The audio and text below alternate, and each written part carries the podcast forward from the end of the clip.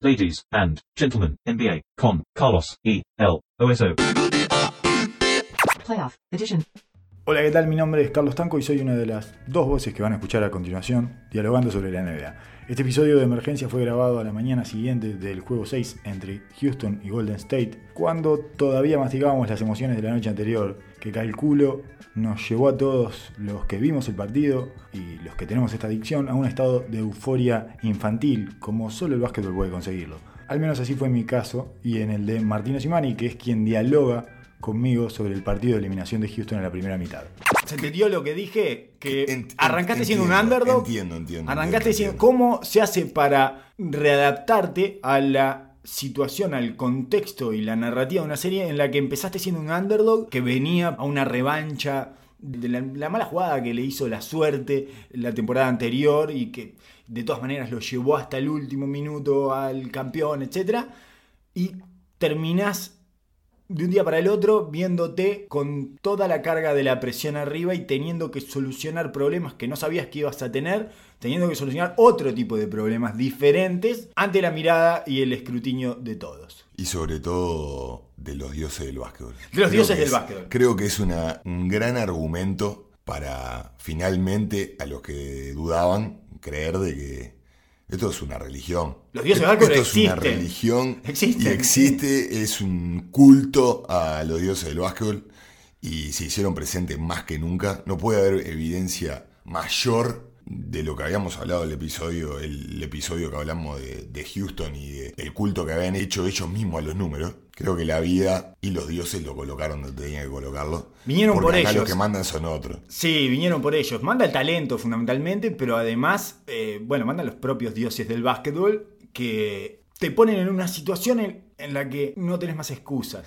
es tremendo. Cuando, cuando sacás la tuba y hablas y te expones y querés imponerte a, a la realidad, empiezan a pasar estas cosas. Desde el principio de la serie hablamos del partido 1 y las inseguridades con las cuales se armaron y toda esta historia cómo venía haciéndose una bola de nieve que los prendía fuego de abajo y les daba vitalidad y fuerza, pero a su vez tenía una gran pregunta arriba y evidentemente creo que se dio un cúmulo de situaciones No. que los puso en la situación más difícil para afrontar como un equipo, un equipo de básquet. teniendo que reformular tu identidad y la balanza de presiones en la mitad de la serie, o pasada la mitad de la serie. Mucho más adelante. Sí, mucho más adelante, en la definición de la serie, en Exacto. realidad, en el En desenlace la de la serie. Sí, en el clutch, en los últimos cinco minutos de la serie, tuvieron que reformular todo el sistema, además de tener que reformular cuestiones basquetbolísticas, porque el equipo que tenían enfrente cambió radicalmente, y te ponen ante esa situación, te exponen ante esa situación los dioses del básquetbol, en la que quedás completamente desnudo y tenés que pelear en chancletas adentro de la ducha. Entonces, Vuelvo a Houston Rockets contra eh, Golden State y este duelo, esta rivalidad que se generó en estos últimos, en estas últimas dos, tres temporadas. Y te pregunto, ¿está resuelta? Ya está, estamos Se presenciando. Hoy es el velorio de no solo de, de Mike D'Antoni y sus teorías, sino de la institución de Houston en sí. Es un momento de replantearse todo desde el principio hasta de lo más arriba de la, del, De la del estructura. equipo, de la estructura, sí, de la estructura general. El dogma- Se acabaron las excusas. Se acabaron lo- las palabras, se acabaron los memorándums, se acabaron... Es, es un momento extremadamente difícil para el equipo. No hay estadístico recibido en el MIT que te pueda decir que ayer ganaron, digamos, ¿no? Que fue lo que hicieron con el partido 7 de la temporada anterior. Empezaron a calcular qué pasaba con los fallos, si eran los fallos correctos y no sé cuánto, y les daba que ganaban el Game 7 de las finales de conferencia de la temporada anterior. Pero es muy difícil volver. Creo que D'Antoni estaba eh, lo suficientemente golpeado ayer y se lo notaba y tenía como una cosa de esto. Esto es un poco más, ¿eh? o sea, tenía como la- el mensaje de él en la conferencia de prensa fue un poco reciente, pero me parece que hay algo más acá, que hay, que hay un golpe que lo vamos a cargar eh, durante un tiempo. Y la, la expresión, eh, no la recuerdo exactamente, pero lo que transmitía era, acá cayó algo más que un equipo adentro de la cancha contra otro equipo adentro de la cancha. Acá hay una... hay- Acá le robaron el alma Claro. a la institución. Exactamente. A todo este camino que venimos armando hace Sí. 15 años, Desde que llegó Mori. eh, Y los festejos de Golden State del otro lado, la actitud de Golden State del otro lado, evidencia un poco eso. Ellos mataron algo más ahí que a un rival en una semifinal de conferencia. Había una euforia en los jugadores de Golden State que, por supuesto, representaba el peligro en el que estuvieron y eh, la urgencia en la que se movieron. Pero también había algo como de saña, como Hay una, de... hay una mezcla de todo. Hay una mezcla de la situación. De esto que decís vos, que es- se sentían eh, contra la pared y lo pudieron salvar, que debe ser uno de los sentimientos más lindos que te da el básquet. encima cuando lo hace de visitante, contra este rival directo que no solo había hablado y había llorado durante un año entero de sus lesiones y sus problemas, pero también hay una, una rebeldía de jugador internamente. Todos estos jugadores que venían siendo criticados y pasándola mal durante un largo tiempo, porque Golden State no ha, no ha pasado bien en esta temporada, y sobre todo los jugadores de rol, que se habían visto absolutamente a un lado dentro de toda esta historia. Entonces todo eso le da un plus que este festejo creo que fue por matar a Houston y sacarle el alma, que generalmente vos tenés una noción de cuándo quebraste a otro equipo, pero Houston peleó hasta el final, no fue una versión de la de Boston. No, No fue como lo de Boston. Pero creo que fue hasta más profundo que lo de Boston. Lo de Boston es puntualmente este equipo y estas personalidades que no lograron coexistir. Esto es una idea de cómo llevar adelante el planteo de un equipo entero. es un dogma. Exacto. cayó una especie de lo que vendría a ser el muro de Berlín que había en Houston. Eh, cayó y en realidad, por supuesto que se va a rehacer. Morey tiene la característica del emprendedor de Silicon Valley. Esos que cuanto más veces caigas, mejor. Eh, Estamos, lo que te hace de verdad son los fracasos, etcétera. Tiene como ese discurso y entonces me parece que eh, va a sobrevivir a esto. Que me parece que no sobrevive es Chris Paul creo que es donde. Lo que pasa es que tampoco tienen mucho para dónde mandarlo, pero en definitiva es por lo menos la primera cabeza que aparece visible porque la de Harden la tienen que cuidar, ¿no? No sé si. No sé Sí, qué es lo no- que van no a hacer. es muy No pronto, tengo- no sabemos, tengo sí, muy sí. claro lo que, para dónde va a disparar esto, la verdad. Es muy pronto. Es demasiado profundo. Yo sé que Internet está invicto y todo esto, pero había mucha gente que decía que, que era como esperable este desenlace. ¿A vos te parece eh, No, esperable no. bien? De ninguna manera. mucha gente ahí en, la, en el ruido de internet de la NBA con la actitud de ¿qué les asombra que Golden State le gane un partido 6 de visitante a Houston sin Kevin Durant? Me parece asombroso. Es asombro- absoluta, pero absolutamente. A ver, que el que espere que Curry ha- haga 24 puntos en el último cuarto y 30 puntos en el segundo tiempo, eh, está mintiendo. No solo eso, necesitaron 23 eh, puntos de Curry en el último cuarto. Thompson 7 de 13 en triples. Y Godala 5 de 8 en triples. Eso no pasa, eh, salvo en partidos especiales. Livingston 11 puntos en 14 minutos. Y el mejor partido de la carrera de Looney por escándalo. si no había sido el mejor último cuarto del partido anterior. Porque ya los había salvado el partido anterior. Eh, 14-5 Looney en 16 minutos en cancha. Necesitaron de muchas cosas muy especiales, no fácilmente repetibles. Para mí hay otro momento también en el que, sobre todo ayer, podían embocar este partido. Houston no, no pudo eh, hacerles pagar el primer tiempo. Para mí la clave del partido, dentro de todas estas grandes performances, eh, la clave del partido fue Clay Thompson. Sí. Por la manera en que salió a jugar el juego, y más con lo, lo diezmado que lucía Steph y lo poco claro que estaba. Estaba fuera de ritmo. La- las cuando- faltas lo sacaron de ritmo en el primer tiempo. Se le carga con dos fouls, lo sacan en el primer cuarto y eso lo descompagina y lo deja casi todo el primer tiempo desincronizado con el partido. Porque cuando entró el, el partido había tomado otro, otro nivel y otro ritmo. Y Houston hacía un buen trabajo trancándolo, agarrándolo, buscándolo. Y no le dieron la pelota en la mano para activarlo. Y Clay fue brillante. Defensivamente trancó al que se le paraba adelante. En la defensa de la ayuda estuvo súper activo y en ofensiva, más allá de lo que la estaba metiendo, la agresividad con la que salió el juego, creo que marcó al tono a los demás y los mantuvo vivos en un momento que se hubiera puesto feísimo. Porque Kerr además volvió a creer en el Strength in Numbers, eh, con intensidad lo hizo, 11 jugadores, rotación de 11 jugadores, ninguna alineación estuvo más de 9 minutos en cancha. De hecho, la de 9 minutos en cancha son los titulares, con Bogut, que ni siquiera son muy titulares porque sabemos que Bogut iba a tratar de robar esos minutos con Bogut para no poner a Looney 35, digamos, ¿no? Eh, la de cierre con Looney tiene 7 minutos y todas las demás son 3 minutos o menos. A mí me sorprendió muchísimo. En un momento me llevó a desesperar, te diría. Siempre, eh, siempre. El momento, Kerr volvió a su esencia del inicio eh, y hasta, te diría, la tercera, cuarta temporada, antes de la llegada de Durant, de Kerr en el manejo del plantel. Es increíble cómo termina manejándose la narrativa, porque en el partido a mí me estaba desesperando tanta rotación. Ahora ganan y es, claro, genio. Él quería genio, él quería hacer que el equipo volviera a ese momento, en ese estado mental y cómo los retrajo y eso. ¿Cómo sobrevivir a un primer tiempo con una alineación Thompson, Cook, Iguodala, Green y Jordan Bell en cancha? Jordan Bell. Y bueno, a esto. Otra, Thompson, Cook, McKinney, Green Looney.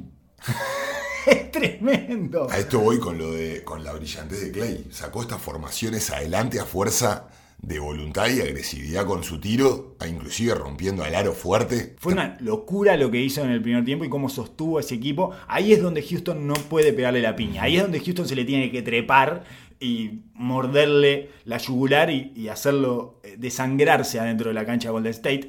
Cuando se te empiezan a escapar esas cosas en el primer tiempo y cuando se te empiezan a ir esos momentos en donde vos tenés que parártele arriba, ponerle las dos patas arriba al rival. Y eso es eso se va recargando porque vos vas viendo cómo se te pasan las páginas sin aprovechar tu momento y vas pensando, uy, lleva cero. Lejos de ser una mala señal para Golden State que Curry lleve cero puntos en el primer tiempo, es una gran señal. Cero de Curry y estamos a cuatro puntos.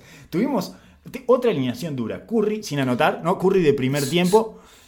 Estoy, hablando de todas las alineaciones de primer tiempo, ¿no? Curry sin anotar, Livingston, y Iguodala, Sherebko Looney. Sobrevivieron a dos o tres naufragios potenciales eh, de manera milagrosa en ese primer tiempo. El primer tiempo es, es escandaloso en cuanto al espíritu de supervivencia que se impone sobre el otro que está tratando de machacarlo.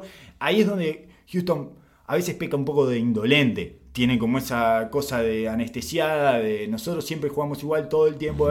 Ahí en los cierres es donde se nota más lo vulnerable que te hace ese tipo de juego. Esta situación, la cual hablábamos, de, tener todo el peso de la narrativa y de la serie en tu espalda, es una situación difícil cuando está tan tildada para un lado. Es muy difícil de manejar. ¿Por qué? Porque estás navegando una línea muy fina entre mantenerte haciendo, mantenerte con tu esencia o dar un paso adelante y cambiar vos por la situación en la cual tenés. El otro equipo está cambiando por necesidad. Ah, y entonces vos tenés que navegar ese camino sin transmitir al equipo de que no es válido lo que hacemos y también no, caer en el juego del otro. Una de las razones o una de, uno de los objetivos en realidad que siempre están presentes y uno de los principales objetivos en una serie de playoffs es imponer tus términos del juego. Es muy difícil renunciar a tus términos. Exacto. Porque esa es tu identidad y porque ahí es donde vos supuestamente ganás. Cuando impones tus más en un culto como Houston. Ni hablar. Mucho más cuando estamos en un culto cuasi religioso, científico, estadístico, en el que eh, han analizado cada partecita minúscula del juego para saber cómo sacarle lo mejor a su potencial y cómo restarle lo máximo al potencial del rival, que en este caso es Golden State. Recordemos que es un bicho armado, es un Frankenstein armado para ganarle a Golden State. Pero sobre todo, la base de, esta, de este dogma es tranquilo que a la larga vamos a llegar nosotros adelante. Tranquilo que el porcentaje al final nos va a dar la razón y al final va a ser, entonces todo el tiempo eso te va tirando para adelante y te saca de la urgencia momentánea, que ese es el camino difícil de navegar en este tipo de situaciones, que a, veces los partidos no, son, son olas. Hay momentos que es ahora. Y A veces el hay clutch- ventanas que no se abren durante mucho rato. A veces el clutch es en el segundo cuarto. Exacto. Si vos no tomás el segundo cuarto como el clutch en, ese, en esa circunstancia tan favorable para vos, el otro se va insuflando de vida y espíritu y dice, vos, llegan al vestuario y sobrevivimos a esto. Que era lo que contaba Kerry en el, en el que le decían sus compañeros en el tiempo, es, estamos impecables. O sea, ahora vas a salir en el segundo tiempo y los vas a llenar.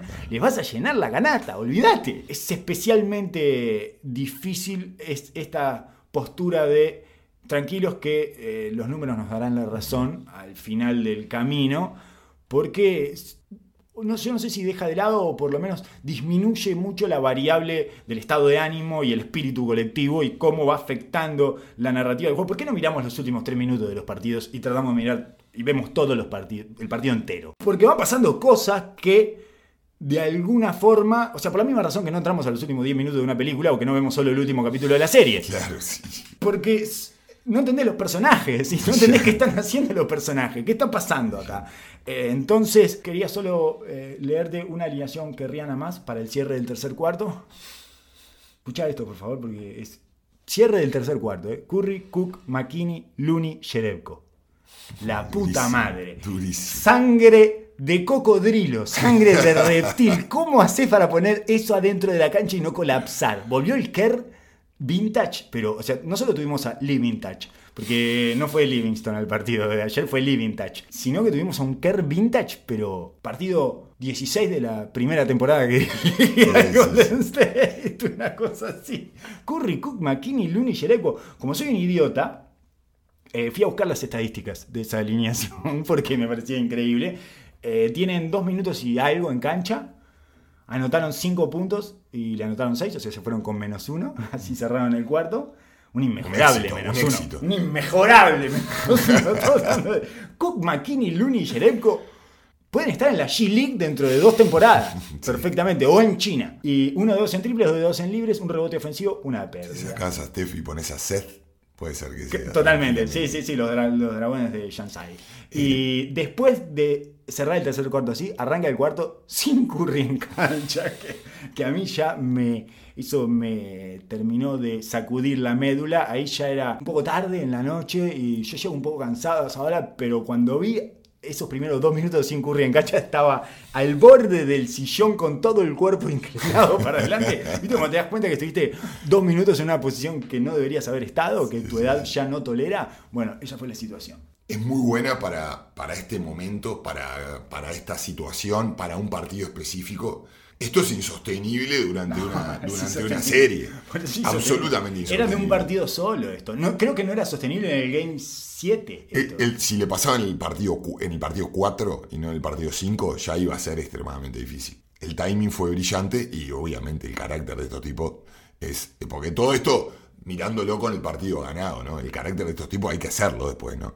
sí, sí. Hay que hacerlo, hay, Hay- que hacerlo, hay que hacerlo. Hay que meter 30 puntos cuando estás mirando la eliminación de visitante en un segundo tiempo. con toda, eh, todo el cuestionamiento que viene trayendo en estos playoffs Steph Curry, porque la gente nunca deja de cuestionar a Curry, es impresionante. Uno ya- yo ya estoy absolutamente acostumbrado a eso y es, es la- lo que hace habitualmente el mundo cuando ve a Curry jugar. Yo supongo que porque a- al final nos cuesta mucho creer que un tipo con esas características físicas y de personalidad es lo suficientemente rudo como para sostenerse en un duelo de estos. Porque nunca lo vimos, porque no existe. Y por eso es tan bueno. Un momento especial que para mí presagia malas señales del primer tiempo para Houston. Que yo si fuera un jugador de Houston o un hincha de Houston nomás diría, o sea, me parece que para nosotros. Cuando Jordan Bell te pone una tapa tremenda de un lado, sale para el otro y te la hunde con los codos, Jordan Bell que marginalmente ha tenido minutitos en la temporada regular, en los playoffs no lo vimos pisar la cancha. Y Jordan Bell te hace eso, te impacta el juego de esa manera en el primer tiempo, en ese primer tiempo en que no lograste hacerles pagar lo que tenías que hacerles pagar. Para mí es eh, como cuando la protagonista de la película de terror empieza a cerrar las puertas de la casa y los motivos de entrar. Ya está dentro. Está dentro.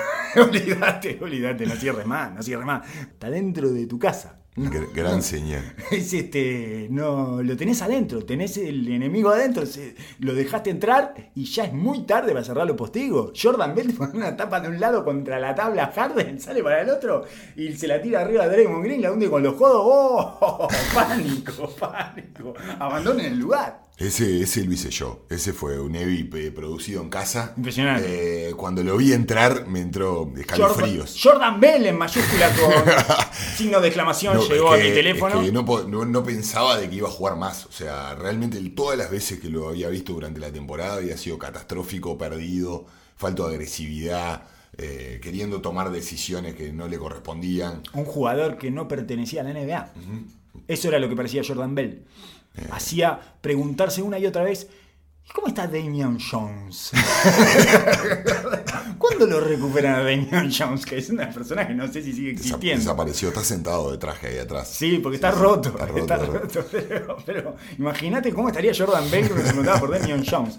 Bueno, eh, no lo hagan, no hagan esto en sus Festus casas. eh. Nunca se pregunten. ¿No está para volver? Escúchame. Bueno, ponemos a buscar a Bogut, ¿verdad? Pues sí, que es un jugador retirado. Por eso te digo. Es un jugador que se retiró y que estaba eh, teniendo su jubilación, estaba jugando ahí en, en- en la liga australiana para Bogut, es una liga amateur. De hecho, nunca participó de ella siendo un jugador profesional. Así que imagínense el estado en el que estaba. Y bueno, eh, sin embargo, ahí entró Jordan Bell y le dio cosas que son señales del mal, son señales de que está todo podrido ahí adentro. Sí, aparte del primer tiempo, eh, Harden y Paul no lo hicieron mal. Que entonces eh, más te hace cuestionarte por qué no podemos pisar el acelerador. ¿Qué es lo que, qué es lo que pasa acá? ¿Qué es lo que está pasando? Gordon jugando bien, Houston estaba fluyendo y Golden State ahí. Hay que darle crédito a Draymond Green, ¿no? Hay que darle crédito a Draymond Green. Es que tremendo. El, el cambio que ha hecho, que lo, lo hemos hablado, el cambio físico que ha hecho. Yo no recuerdo una mejor versión que Draymond Green desde la temporada, probablemente la temporada que perdieron, que Sí, él sí. había tenido una temporada tremenda, la temporada del récord. Esa temporada... Esa temporada fu- fue la consagratoria de Draymond Green. Esa temporada fue la mejor de Draymond Green por lejos y es cierto que no se lo veía así eh, hasta esta postemporada. Tuvo tres años hibernando Draymond Green. Pero bueno, eh, en todo caso sí, nunca lo vimos impactar tanto el juego como en esta situación. Además se dio en el, en el final, en todo ese último cuarto, Golden State juega un solo set. Una sola cosa, que es el pick and roll lateral alto. eh, empty, digamos, con el, el lado fuerte vacío, el lado Sin donde nadie en la esquina donde está siendo efectuada la cortina. y ese es el escenario donde Draymond Green florece. Es la tarima con todos los focos para Draymond Green, porque Draymond Green muchas veces queda 4 contra 3 en bajada. Y eso, es, eh, eso le trae las sensaciones de aquella temporada. De esa temporada y de la anterior, de las dos primeras temporadas. Lo que lo devuelve a ese momento donde él manejaba el ataque de Golden State después de que Kerry lo dejaba 4 contra 3, ¿no? Este, Necesitamos ese momento previo, ese pequeñísimo momento previo, que es cuando van a atrapar a Kerry y lo deja 4 contra 3. Previo tiene que hacerte 20 puntos, Gary, de isolation, triple step back y tal, que el equipo esté desesperado para sacar la pelota de las manos. ¿Por qué van a atrapar a Kerry? Porque le trató de pasar por arriba a Chris Paul y lo dejó con un par de hesitations parado y le tiró bandeja y flotadora. Después switcharon y le anotó bandeja y triple a PJ Tucker. Entonces es bueno, vamos a atrapar. Nos gane otro, que es un razonamiento sumamente entendible. Y ahí empieza el show de Draymond Green. El juego de dos hombres es fulminante entre ellos. Draymond sabe cómo coordinarlo, el ángulo, dónde hacerlo, cuándo largar la pelota a Steph es muy bueno. El, el timing de esa situación en, en el trap es fundamental para darle ese paso de ventaja. No puede ser antes, no puede ser después. Para dejarlo en bajada y con toda la cancha de frente y que no lo atrase el pase o que no lo complique o que no le llegue demasiado antes y, y lo entrevere. Y que le dé tiempo a la defensa a llegar a recuperar del otro lado y sobre todo los dos que están atrapando, que queden con su el momentum, los su, su fuerza los esté empujando hacia la pelota, hacia el trap. La No- inercia los deja siempre eh, en la mesa de control. Lo que sería la mesa de control, no sé cómo llamarle de otra manera eso. eh, pegados a Kerry, terminan los tres. Kerry y, su, y los dos que le hacen el trap terminan los tres tirados ahí en la mesa de control en general. Y además él tira un pase siempre de gancho que tiene un un pequeño vuelo. Es un mini globito, en algún caso, para que Green acomode sus pasos antes de agarrarla. Es hermoso. Y es extremadamente difícil como lo hace, además, porque algunos los tira, son pases de gancho para atrás, casi para atrás. Él se contornea en el aire y lo tira para atrás. Es una cosa insólita que te pone los pelos de punta, ¿no? Porque es especialmente complejo la forma en que lo ejecuta. Como todo lo que hace él, es todo complejísimo y hasta eficiente. Por eso a veces pierde las pelotas que pierde y tiene las situaciones en las cuales, bueno, en el partido 7 de la final que pierde, tiene un pase de faja que se le va afuera y que lo matan todo. Pero es, esa soltura y esa creatividad y el hecho de poder equivocarse y tener la luz verde también lo deja de que este tipo de jugadas las tire en situaciones de presión como ahora y sean tan eficientes porque logran salir de manera de tiempo y forma. Tengo una pregunta más para hacerte que es un poco larga, pero veremos si la podemos acortar la respuesta, no la pregunta. Eh, la pregunta nunca la puedo cortar porque como la hago yo y no tengo capacidad de síntesis, eh, nunca se puede cortar nada. No es nuestra especialidad de la casa. La pregunta es sobre el juego 5 y el último cuarto de James Harden. Se instaló la polémica de eh, James Harden tirando un solo tiro en el último cuarto. Jugó los últimos 9 minutos, creo, había descansado los primeros 2 minutos y medio del cuarto. Y se le achacó su falta de eh, incidencia individual en el juego y su incoherencia con respecto a la identidad que tiene ese equipo y cómo ha jugado durante todo el año. ¿Qué te pareció a vos ese último guardo? Em, creo que Harden tiene, tiene un historial que lo persigue, como todos los jugadores. Vos tenés un punto en el cual ya hagas lo que hagas, eh, vas a tener una, un estigma puesto y lógicamente eso va a manejar toda la narrativa. Entendí en cierto punto cuál fue la perspectiva que él tomó y la tranquilidad que en cierto punto él como competidor sintió de que ya no estaba durando y que iba a engranar eh, por su extrema confianza mm, como anotador, como progenerador y lo que te da esta indolencia que decís vos del esto yo lo manejo como quiero y a la larga lo vamos a sacar. Yo tengo la pelota en la mano todo el tiempo. Eh, me pareció extraño en ya faltando dos minutos que no trate de prender esa mecha. Y ahí está el extra de Harden, que es una intriga para todos, me parece, cuando ya dos o tres veces te vuelve a suceder lo mismo en situaciones extremas como esta. Sí, que sufre de ausencias. En este caso, igual a mí en el último cuarto del partido 5 no me pareció que fuera extremadamente ausente. Sí me pareció que no estaba tomando las cosas para resolverlas él solo, que es lo que suele hacer y es a lo que nos tiene acostumbrados y por lo tanto es lo que esperamos en ese tipo de situaciones. Pero me pareció que estaba generando cosas igual en el ataque. Mm. Eh, todo el tiempo le estamos recriminando a Harden que no juega bien, que no juega el básquet de la manera que él tiene que jugar. Y un cierre en el que lo juega impactando el juego, pero desde una cuestión un poco más lateral de lo que suele hacer, eh, también se lo criticamos. es, hay una expresión que no sé ni por qué me la acuerdo, porque es como una expresión de otro siglo, pero es palos porque bogas y palos porque no bogas. Que no sé ni qué quiere decir, pero sí entiendo el concepto, que es, no importa lo que hagas, siempre nos resulta insuficiente o dañino. Eh, en este, esto es lo que me pasó con Harden en el, juego 5, que no me pareció especialmente ausente. Tampoco en este juego 6, en el, en el cierre, hizo Hizo, creo que hizo 14 puntos en el último guardo. Me parece que en el juego 5 el partido se fue como para ahí, donde Eric Gordon está teniendo un partido tremendo y donde Chris Paul empezó a conseguir los cambios mucho más fácil que él y entonces se corrió para ese lado y lo dejó ir, algo que no me parecía del todo mal porque venía funcionando o por lo menos los mantenía en la definición. Eh, se le va muy rápido ese partido, se le va con un triple de Draymond Green y un triple de Draymond Green y el otro es de Clay después de un rebote ofensivo. O sea, se le van dos jugadas como rarísimas. No, tenés ningún problema con que Draymond Green te tire un triple después de que había sacado el foul de ataque de Chris Paul, además, ¿no? Es ese tiro. Eh, entonces en ese momento es vas uno a dos abajo eh, con la pelota y a las dos jugadas terminás ocho abajo. Y no lo terminan de recuperar nunca más. Pero no, sé, no, lo vi especialmente indolente en ese mm. final. Enti- entiendo lo que decís. no fue contra Unas San Antonio, no fue partido contra San Antonio. unas- no fue contra los Clippers cuando McHale lo sacó y lo dejó en el banco y levantaron sin él. Vos tenés una imagen de un jugador y una historia cargada atrás, en la cual vos tenés que relacionarte con eso. No podés hacer como que no existe, no Bien. podés vos personalmente ignorarlo. Otra vez, la, eh, la- la realidad te revuelca por más que vos no quieras. Sí. eh, tiene en un sistema como este, y en un momento tan clave, tiene que impactar el juego. Bien. Porque, como hablamos antes, no todos los momentos son iguales.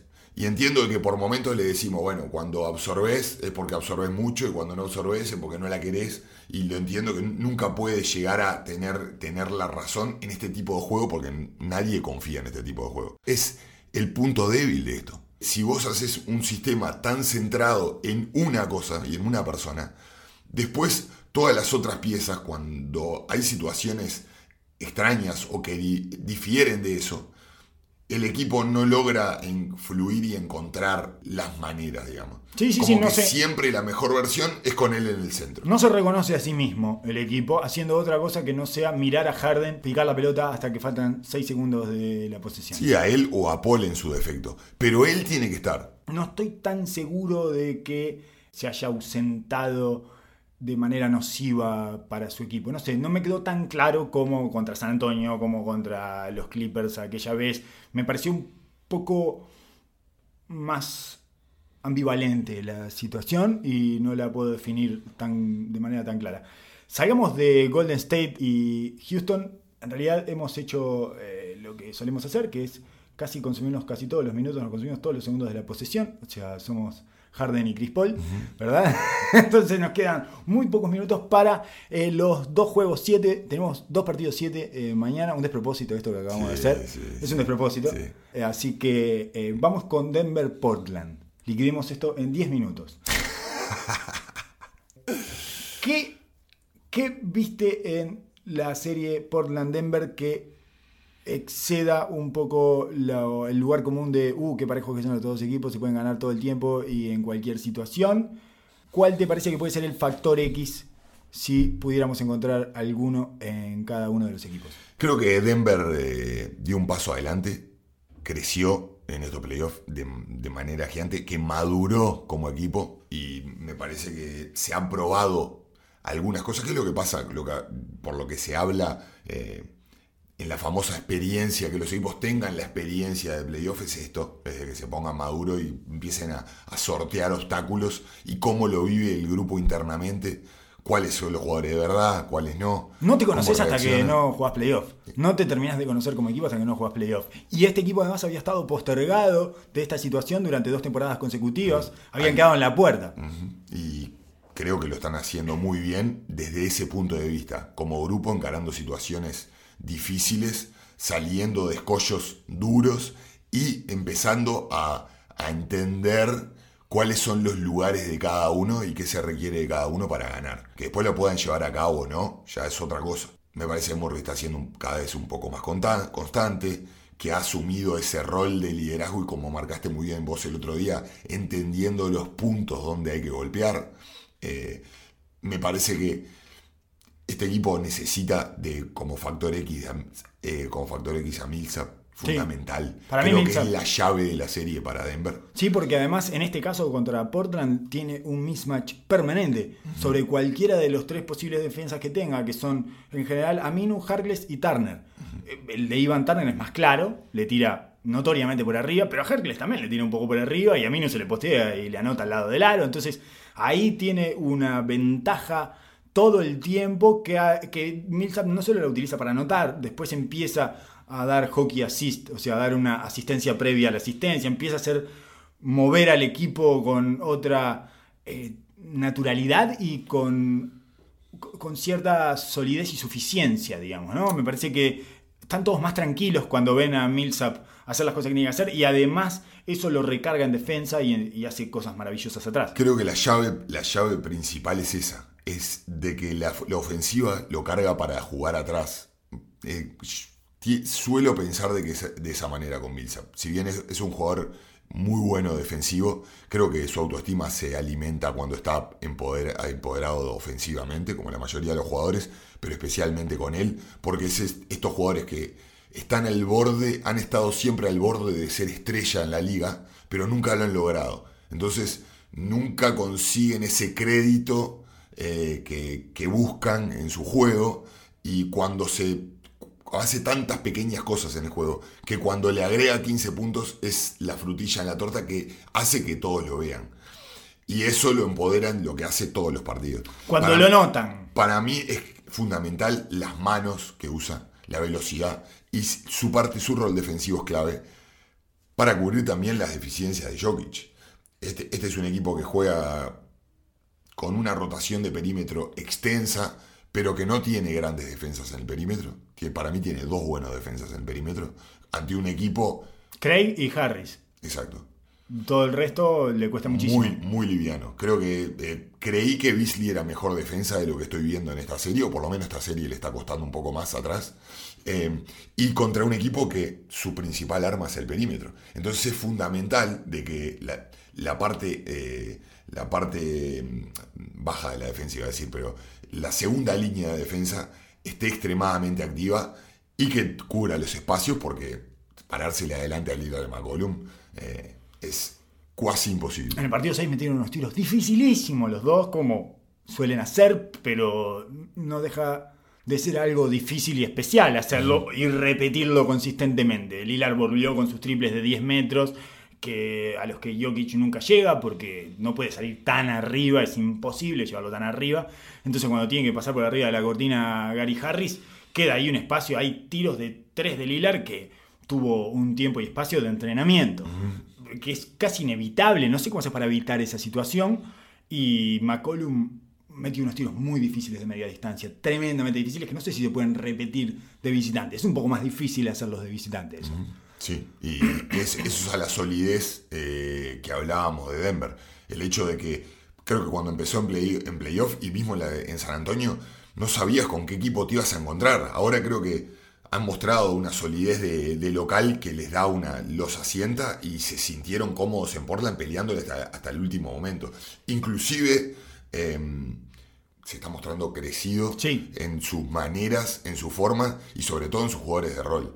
Principalmente visto en Rodney Hood. Bueno, Ron- sí. Bueno, eh, sí, No, sí. no, no, no, Rodney Hood tiene una ventaja permanente también.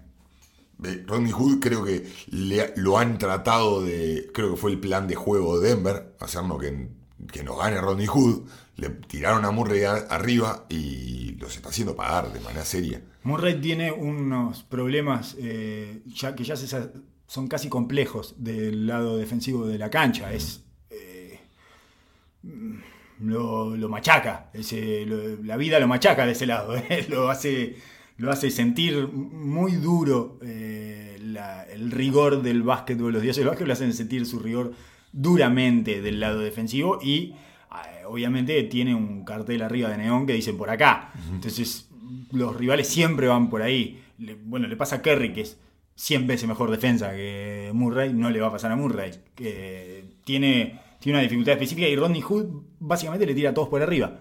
Yo creo que No hay nadie, no hay ningún jugador, a Murray, a Beasley, no a el- Barton. no tiene el tamaño para parársela adelante. Y como Craig lo ha- se lo han tirado a Lillard toda la serie, eh, no tienen un jugador de que pueda machapear bien ahí con él. ¿Sabes quién podría estar defendiendo ese lugar, pero se Sí, cayó del barco hace Nue- Nuestro querido. nuestro querido Juancho Hernán Gómez, que es un jugador que siempre queremos ver en cancha, pero nunca podemos ver en cancha, porque hay algo raro que pasa con los hermanos Hernán Gómez que nunca juegan. Igual cuando vi el festejo que hizo cuando entró el partido, creo que fue el partido 4, el me acuerdo cuál. Sí, creo que fue el partido 4, partido 5. No, el partido 5 en Denver. Que entró y metió un triple en la esquina, ¿lo viste? No. No, no lo vi, no lo vi, ya me Me, a me dio ver- vergüenza, me dio. Me agradecí a que Malón le di otra vez la, la derecha A Malone. a Malón. Porque estamos en la temporada, Malone siempre tiene razón.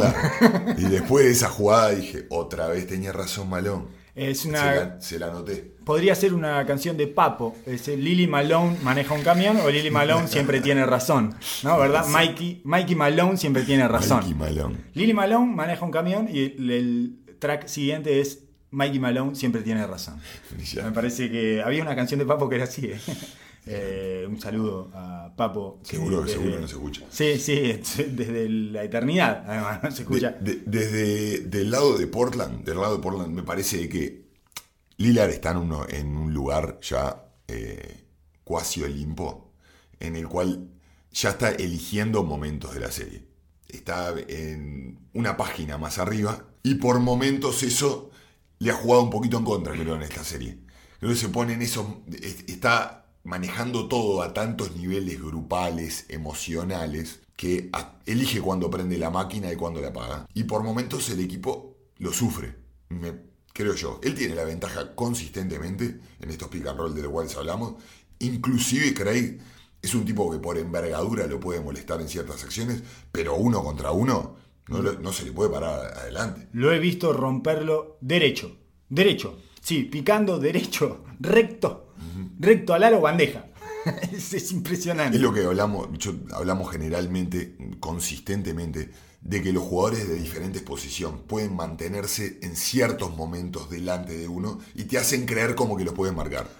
Pero no tienen el oficio para hacerlo. Para mí debería ir Harris con Lillard, pero como Mikey Malone siempre tiene razón. Vamos- vamos a estamos en la temporada de la canción de Papo, Mikey Malone siempre tiene razón, Oso. Vamos a dejarlo por ahí. Totalmente, no le voy a discutir. ¿Cómo voy a discutirle a Malone?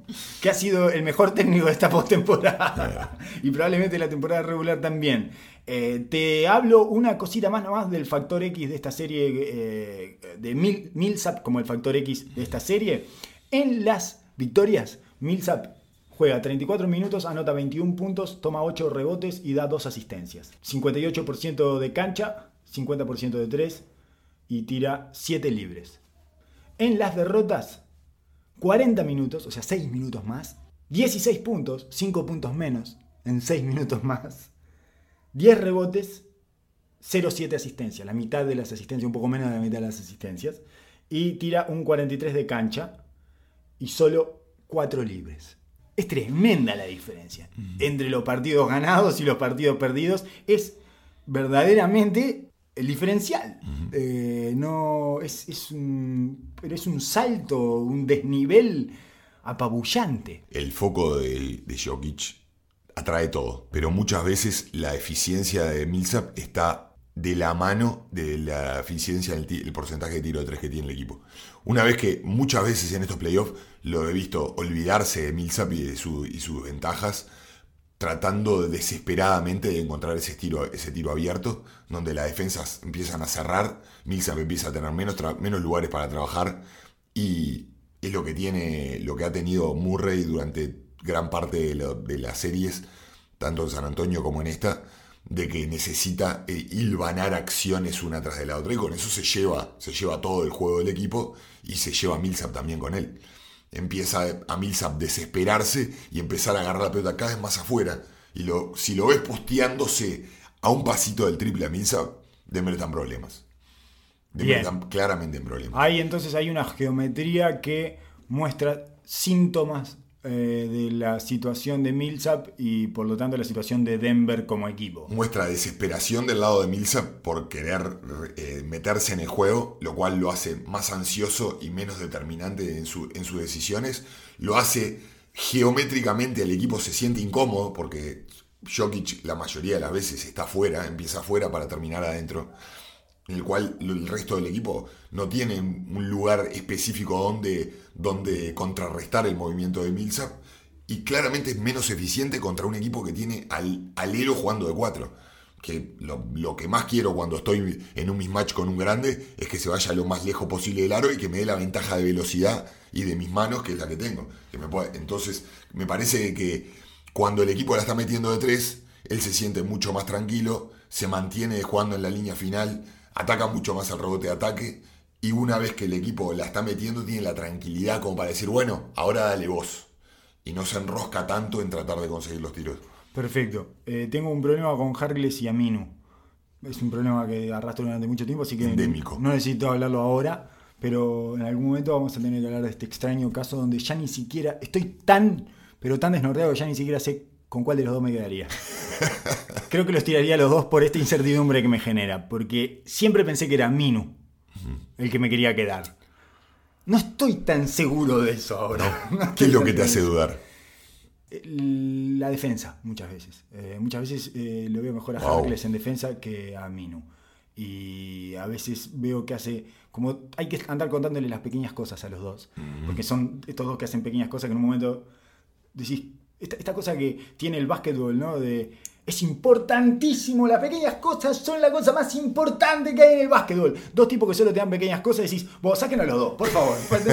¿Cuándo me vas a dar una cosa grande en lugar de darme cosas pequeñas permanentemente? Y los cierres.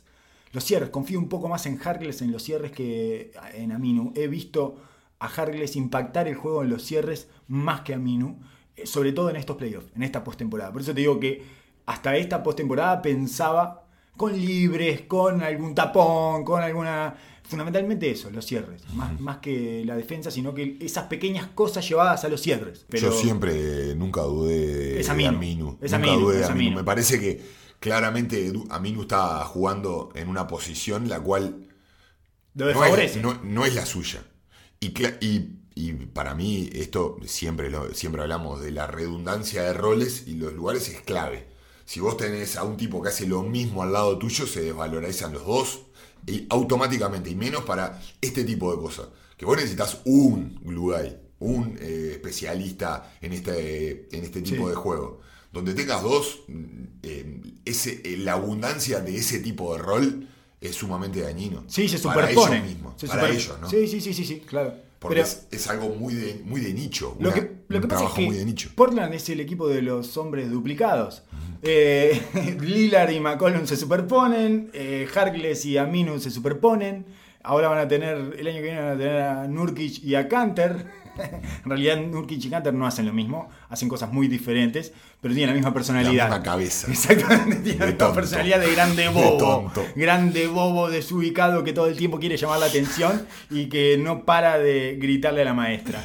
Entonces, está, en, en el sentido estrictamente basquetbolístico no sucede eso con Nurkic y Canter, pero sí sucede en el sentido de personalidad dentro de un grupo humano. Así que todo está por duplicado. Yo, yo lo que sí me, me he planteado, dada a fuerza de performance, pero un poco analizando el, el- el ecosistema de Portland y la realidad de la liga, si es de que está tan mal de que juegue McCollum y Lillard.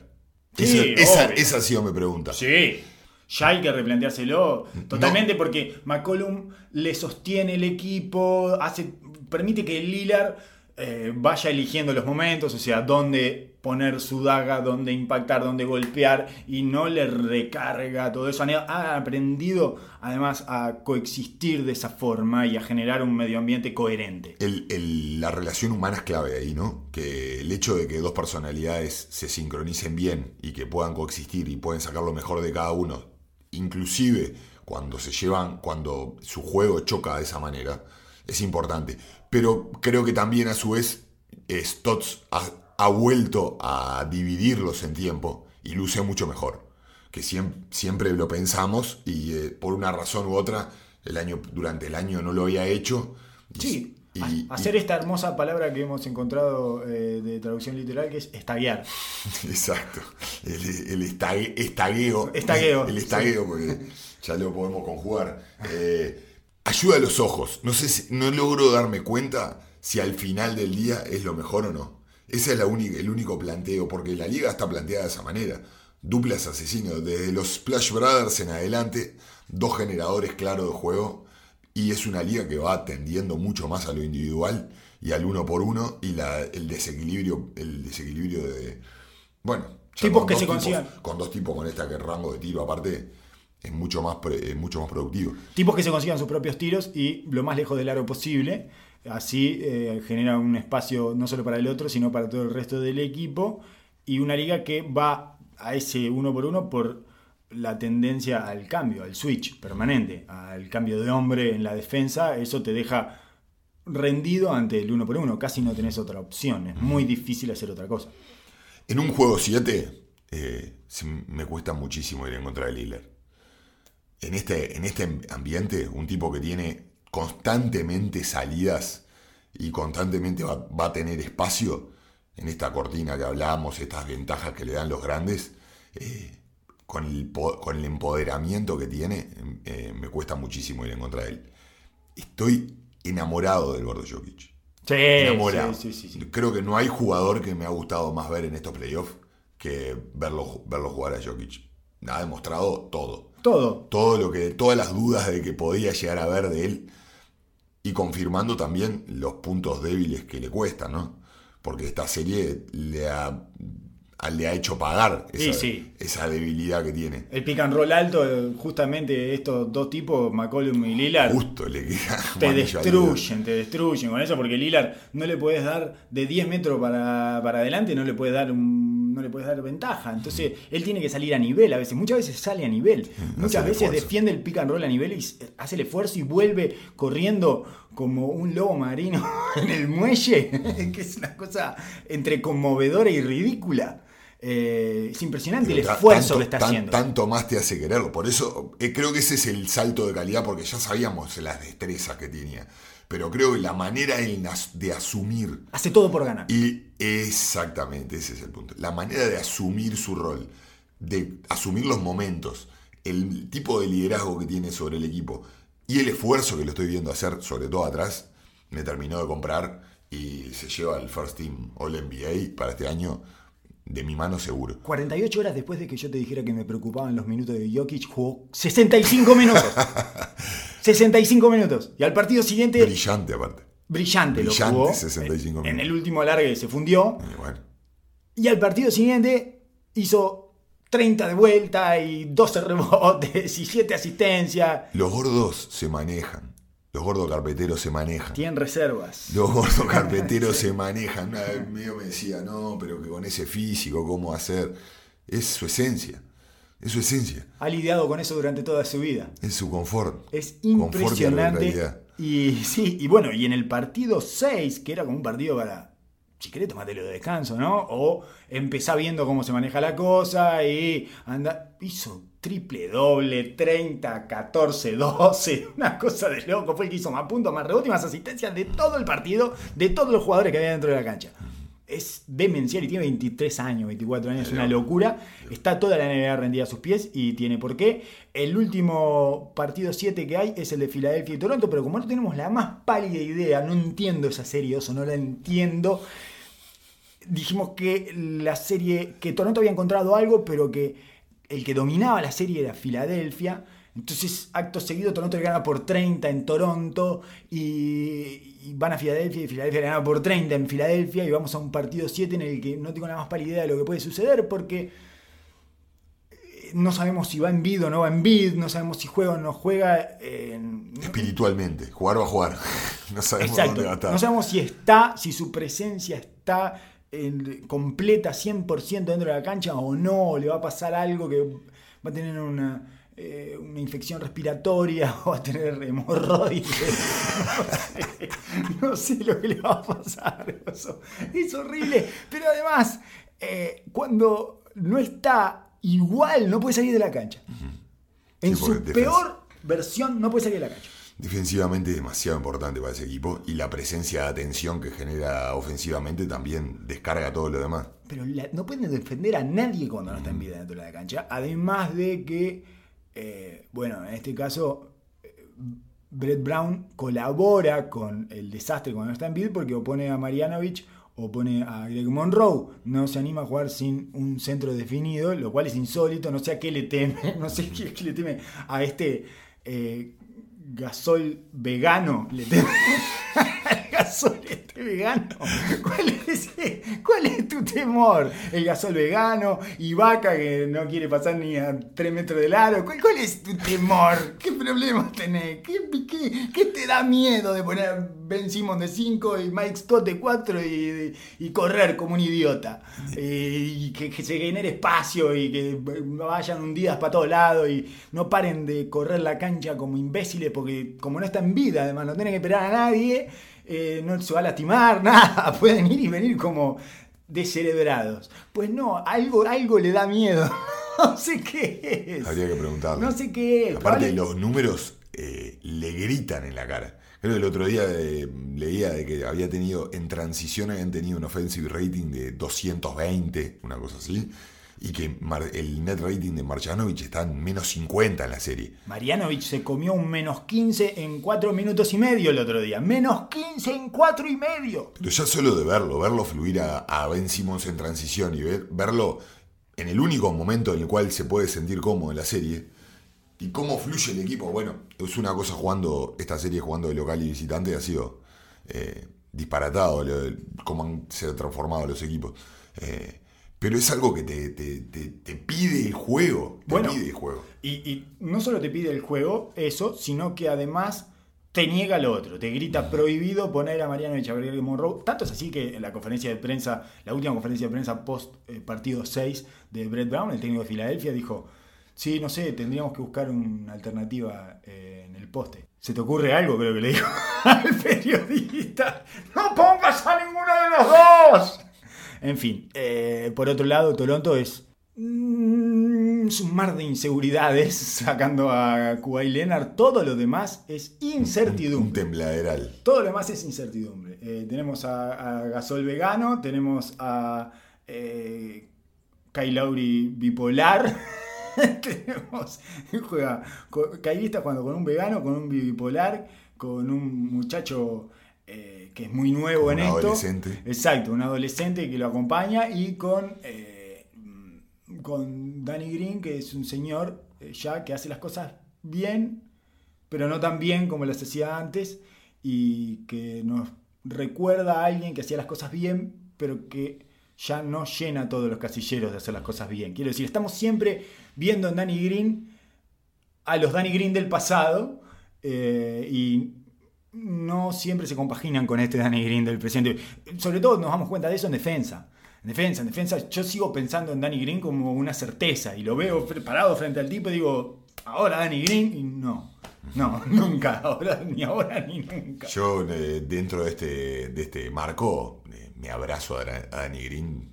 Siempre. Con- pero con toda la fuerza. Es lo más pare- Él es la única, el- la única ficha en la cual pongo, pongo mi tranquilidad. No lo querría sacar nunca, igual No, que Uruguay. es lo más parecido a una certeza, además de que le da tranquilidad a Leonard tenerlo a Danny Green. Y es lo más parecido a una certeza que podés tener. Y le da un poco de espacio también, que no es menor. Lo mantiene, eh, la mantiene honesta a la defensa. Es el único que le mantiene honesta a la defensa. Todos los demás no le respetan el tiro, ni siquiera Siakam, que lo ha metido bastante el tiro de afuera, pero no se lo respetan, no les importa, ni a Gasol, ni a nadie, ni a No, y a- Ibaka. literalmente le da espacio porque muchísimas veces ya Kawhi está yendo a un aclarado eh, en el centro y lo paran del lado fuerte a Danny Green para que él te pueda ir hacia la mano derecha y sacar ese tiro de fade que vaya a veces va hasta la línea, a veces rompe fuerte hasta el aro adentro y confía de que ese espacio es el pequeño cuadradito de espacio de la cancha en el cual el hombre se va a quedar pegado con Danny Green, no lo va a ayudar.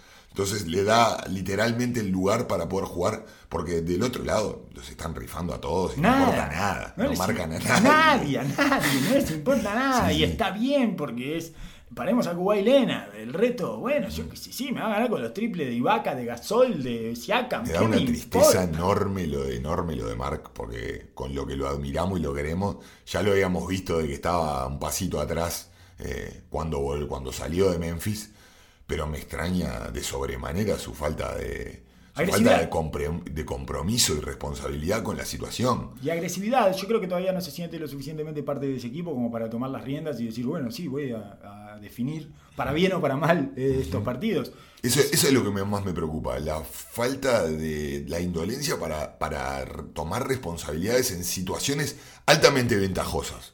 Que sabemos que puede, que puede dominar. No estamos pidiendo que marque a 9 metros, No, o que se cambie con un chico, o que empiece a generar del poste él para todos los demás. No, no, no. Pero si te meten un mismatch y queda con Tobias Harris una vez, mételo para dentro del aro. Si te rotan la pelota y quedas absolutamente solo, Tirala. Tirala, tirala. Tirala, tirala, tirala no importa punto. qué erres. Tirala y punto. Tirala, Mark. Sos una persona grande y consagrada.